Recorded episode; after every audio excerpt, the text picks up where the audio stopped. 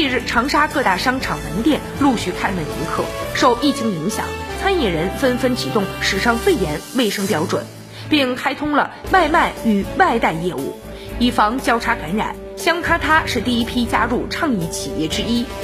据企业的工作人员介绍，为方便顾客就餐，保障顾客与员工的健康安全，企业将在停止堂食服务的前提之下，开启外卖服务。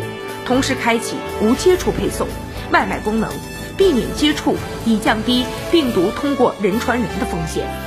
同时推出了外卖安心卡，随餐配送上面记录着有餐品的制作人、打包人以及外卖员的姓名和体温，食品安全可溯源。